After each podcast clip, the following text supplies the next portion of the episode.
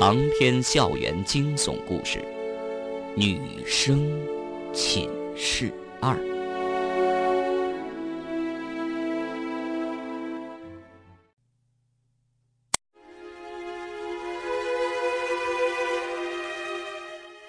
两分钟，却仿佛两个世纪那么漫长。苏雅和方圆两个人总算走到了楼梯口，并排扶着楼梯栏杆，一步步迈上去。才走了几步，方圆扶着栏杆的手突然触摸到一些滑腻的东西，粘在手上，甩都甩不掉。方圆惊叫一声，脚下一滑，身体失去重心，摇摇晃晃，差点摔倒。苏雅吃了一惊，紧紧抱住方圆，两个人同时尖叫起来。惊叫声在空荡荡的实验大楼里盘旋回绕。一时间，像是有成百上千的人同时叫喊，声势吓人。不知道过了多久，几秒钟或者是几分钟，两个女生镇定下来，尖叫声随即止歇了。大楼内又重新恢复了寂静。借着手电筒昏黄的光芒，方圆看清粘在手上的物体。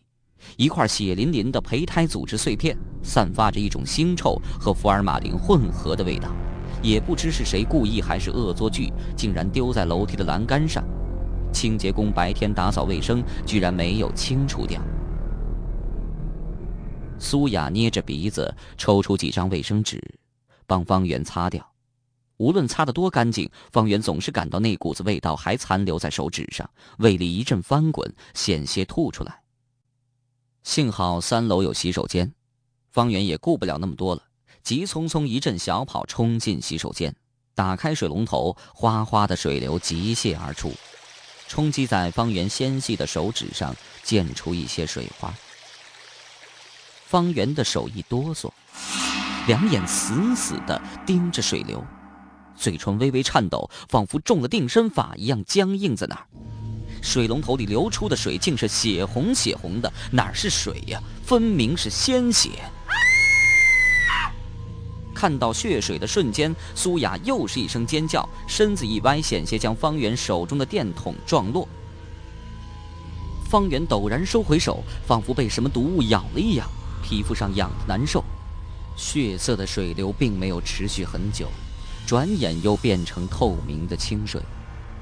两人对望了一眼，昏暗的手电光线里，两人的脸都泛着青光，石头一般的僵硬。这次肯定不是幻觉，水池里还有些血红的冷水，其中甚至夹杂着暗红色的块状物。方圆再一次把手伸进去洗了洗，冰凉的感觉从手上传递过来。然后他关掉了水龙头，抬起那双明亮的大眼睛，望着苏雅，轻声说：“我们回去吧。”他终于决定放弃和梅干的见面。如果说一开始的感觉仅仅是诡异，现在的感觉却是不可抑制的心惊肉跳。他不想因为自己的倔强连累到苏雅。可就在这个时候。他听到一声凄惨悲哀的嚎叫，叫声里充满了痛苦和绝望，就仿佛千万个被酷刑折磨的恶鬼冤魂从十八层地狱中传出来的。两个人听得真真切切，那正是梅干的声音。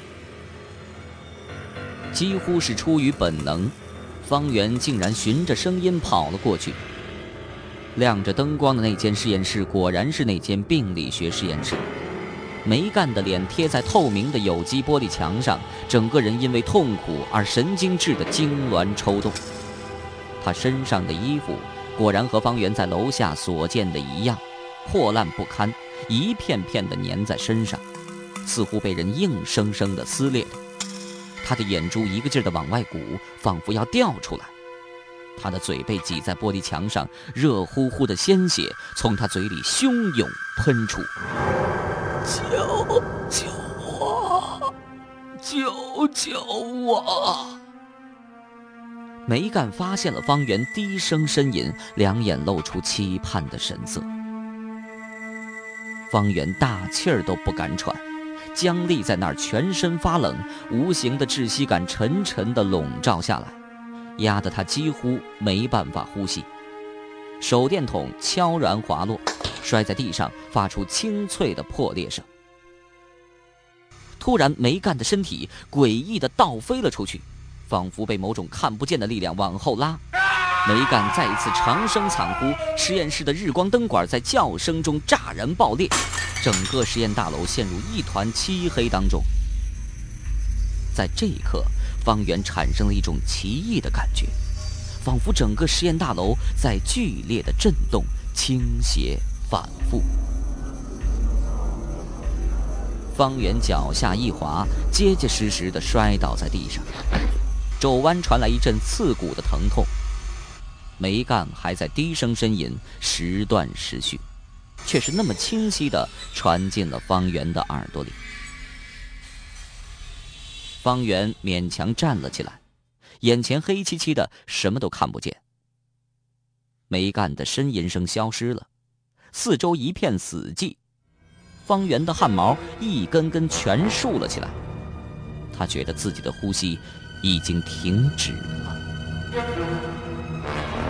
漆黑当中，一道刺眼的光芒骤然点亮，正照在方圆的脸上。方圆一只手撑起身体，一只手去挡光亮，头脑一片混乱。从那团光芒中伸出一只手，把他搀扶起来。当听到梅干的惨呼时，苏雅还没来得及反应，方圆已经跑远了。他想跟上去时，楼道里已经是一片黑暗。方圆的脚步声突然没了，他从背包中取出了备用的手电筒，赶紧跟了过去。中途已经能看到实验室方向的灯光，正准备加快脚步，突然听到一声不像是人声的惨叫，心都快要从嗓子里跳出来，灯光也瞬间熄灭了。苏雅稍停了一下，她挂念方圆的安危，硬着头皮来到实验室外。正看到方圆摔在地上的情景，苏雅拉起方圆，两个女孩抱在一起，互相感觉到对方急促的心跳。一切似乎都静止了，整个三楼只有洗手间轻微的滴水声。苏雅不敢凑近病理学实验室，看着方圆，好容易才张开那片薄薄的嘴唇。没干。怎么样了？方圆深吸了几口气，艰难的说：“不知道，是不是死了？”苏雅默然，空气沉重无比。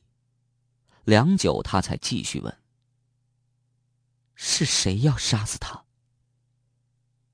我不知道，我根本就没看到那个东西。方圆轻轻挣开苏雅的怀抱，捋了捋头发。苏雅注意到方圆用那东西来代替东西，那就有可能不是人。如果是人的话，方圆也不会这样形容。实验大楼里似乎飘散着淡淡的血腥味儿。奇怪的是，这种血腥味儿竟然不让人反感，反而莫名的勾起了食欲。也许方圆肚子本来就有些饥饿，梅干发出那声惊天动地的惨嚎之后，就再也没有发出声音了。时间凝固了，空气也凝固了，整个实验大楼里的气息都是那种沉闷的窒息，令人不敢轻举妄动。方圆靠在墙壁上问：“苏雅，刚才你有没有感到？”大楼在剧烈震动。苏雅沉吟着说：“似乎是震动了一下，但不是很剧烈。为什么方圆会被震得摔倒，而苏雅却没事儿？难道刚才的震动仅仅是病理学实验室里发生的？如果是这样的话，为什么会震动？那个漂移空间的传说难道是真的？”方圆顺着手电筒的光芒瞟了瞟病理学实验室，竭力让自己冷静下来。没干呢，他在病理学实验室里面是生是死？苏雅，你把手电给我。你要做什么？我想靠近窗户看看梅干怎么样了。你还过去？刚才。方圆走到了苏雅面前，伸出了手，看着苏雅。苏雅咬了咬牙，赌气般把手电筒交给方圆。要去，你自己去，我可不去，我才不管他是死是活呢。方圆接过手电筒，光线透过玻璃窗射进病理学实验室。梅干直挺挺的躺在病理学实验室的地板上，惨白的脸向窗户这边侧着，一动不动。几缕鲜血缓缓从他的额头和嘴角流淌到地上。他的眼睛毫无光彩的睁大，直勾勾的望着方圆，充满了痛苦和绝望。手脚张开，软绵绵的，就仿佛菜市场摆在地摊上等待出售的死鱼。没干，死了。方圆捂住嘴，不让自己失声惊叫。其实他想惊叫也叫不出来，一股深切的悲哀在瞬间就淹没了他，整个人仿佛被什么东西抽空了。苏雅嘴里说不过来，可看到方圆愣在那儿，还是情不自禁的慢慢凑过来。苏雅只看了梅干一眼，就不想再看，胃里恶心的难受。我们出去报警吧。方圆却不死心，围着病理学实验室转了一圈。自从试验器械多次丢失之后，学校有意加强了这个实验室的安全保卫措施，窗户都关闭了，没留下一丝缝隙，有机玻璃，一般人根本就打不开。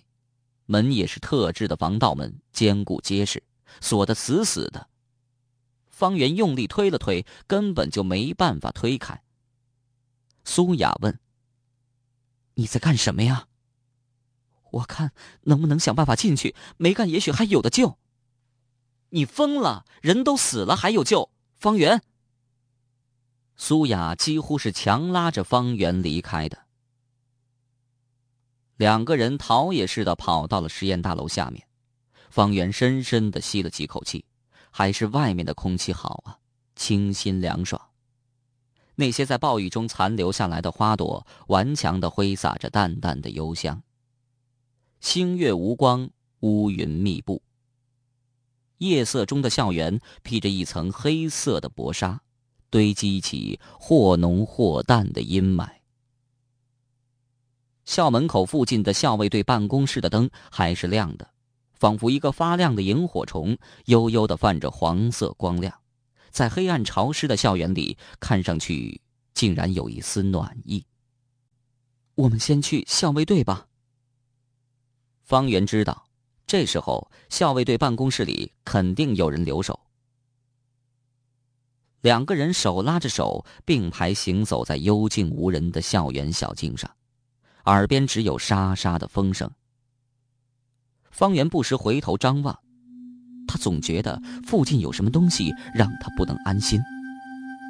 远远的望到月亮湖，也不知是因为光线的原因，还是因为水质的原因，湖面一点也不光滑，仿佛有很多很多细碎的东西在微微的蠕动。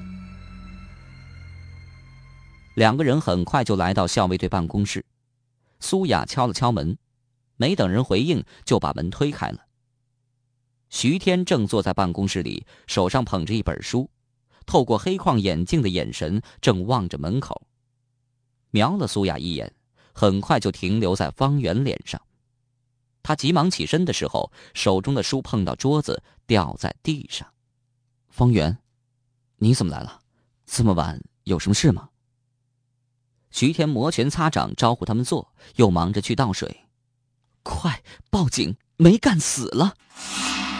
方圆从徐天手中接过纸杯时，徐天的手抖了一下，水洒出一些，幸亏只是温水。没干死了。徐天愣住了。你，你确定？叫你报警就报警，问这么多做什么？苏雅已经找了一把椅子坐了下来，没好气的说：“徐天还在沉思，手伸向了电话。”这时候，门砰的一声被撞开了，韩军从校园外巡逻回来，看到办公室里突然出现的两位女生，皱了皱眉头：“又是你们两个，这么晚了不回去睡觉，跑这儿来瞎闹什么？”队长，他们说梅干死了。什么？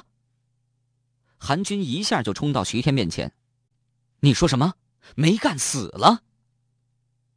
徐天望向了方圆和苏雅，韩军转脸去看两位女生，凶神恶煞，仿佛要把他们吃了。到底是怎么回事？快点说！苏雅本来就和韩军不和，看他那副气势汹汹的样子，更是不以为然，哼了一声，干脆扭头不理他了。方圆理解韩军的感受，毕竟韩军和梅干是同寝室的好友。沉声说：“你别急，梅干现在被关在实验大楼的病理学实验室，我们快点去，说不定还有救。”话音还未落，韩军就已经像是激怒的豹子一样冲出了校卫队办公室。等徐天打完电话报警，再走出校卫队办公室。却已经看不到韩军的人影了。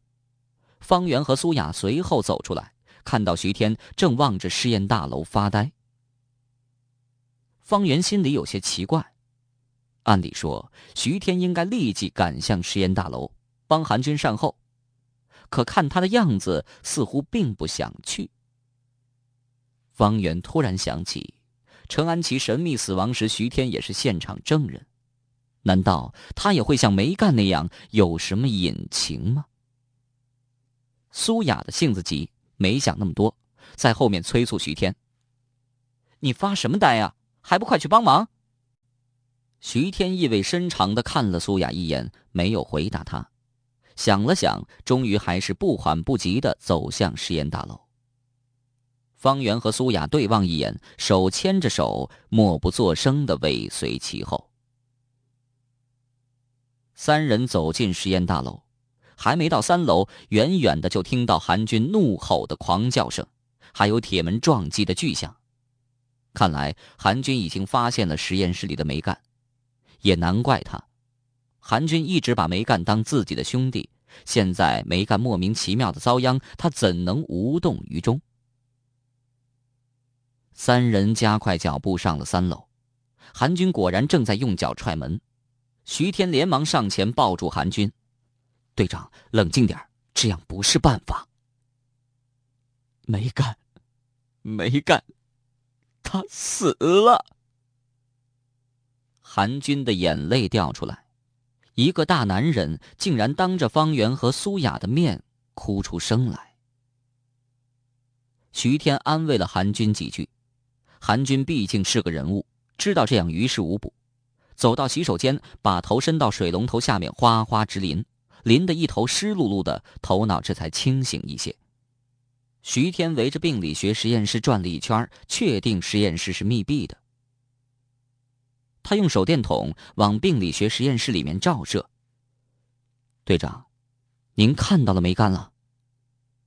一头湿发的韩军捋了捋头发，是啊，我看到梅干就躺在实验室中间，满头血。僵卧在地上，我我们要赶紧开门，兴许还有救。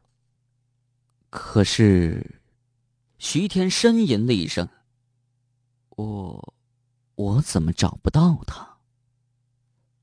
怎么会？你再找找看。”韩军狐疑的凑过来，拿着自己的手电筒到处照射。几条电筒的光柱中，实验室的地板上空空如也。韩军脸色有些发青。奇怪啊！我刚才明明看到了。方圆，你们当时看到他在哪儿？方圆此时心里奇怪到了极点。他明明看到梅干躺在实验室的中央，可是现在他手指的地方哪儿还有梅干的影子？甚至连条血迹都找不到。实验室是密闭的。没有钥匙，根本就打不开，而这道铁门是特别制造的，只有三把随门配套的钥匙才能打开。这种钥匙结构复杂，要用特殊的机械制造，普通的锁匠根本没办法复制。梅干明明是死在病理学实验室的，怎么又会突然消失？这么短的时间，不可能有人闯进实验室，抱着梅干的尸体藏起来。苏雅一脸惶惑，喃喃自语地说了一句：“漂移实验室，又一个人失踪了。”其余三个人同时转过脸来盯着苏雅。盯得苏雅心惊肉跳。你你们不要这种眼神看着我，我只是随便猜测的。韩军挥了挥手，似乎要挥去笼罩着他的重重阴霾。别说了，徐天，报警了吗？报了，怎么还没来？没人回答韩军的问题，大家心中想的一样。韩军想了想，说：“我去看看，你们三个人守在这儿，不要乱动，保护好现场。”徐天不置可否。苏雅想回寝室，被方圆拉住了。刑警快来了，你是证人，现在回去也要被叫回来的，不如就在这儿等吧。十多分钟之后，韩军就带着两个年轻的刑警来了，看样子是幺幺零巡警。除此之外，还有一个衣着朴素、大约十八九岁的乡村男孩，徐天认得。这男孩是原来看门人老谷的亲戚，老谷病了，就让他来暂时接班，也不知道叫什么名字，大家都称呼他做小谷。小谷很腼腆，跟在最后面，根本就不敢正眼瞧两位女生，看上去很怕生。刑警问他是不是看到有人出入，当时有什么异常。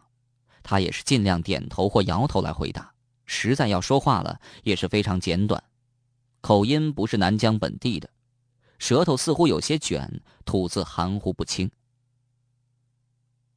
个子高点的刑警向方圆、苏雅他们了解情况，另一个矮点的刑警叫韩军先想办法把门打开。钥匙有三把，后勤处有一把，负责实验室管理的学生会干部梅干有一把。实验老师何伟有一把，韩军没有多想，直接去找实验老师何伟。他就住在南疆医学院的教师宿舍，还没结婚，睡得正香，被韩军劈天盖地的拍门声敲醒了，匆匆的被拉到病理学实验室。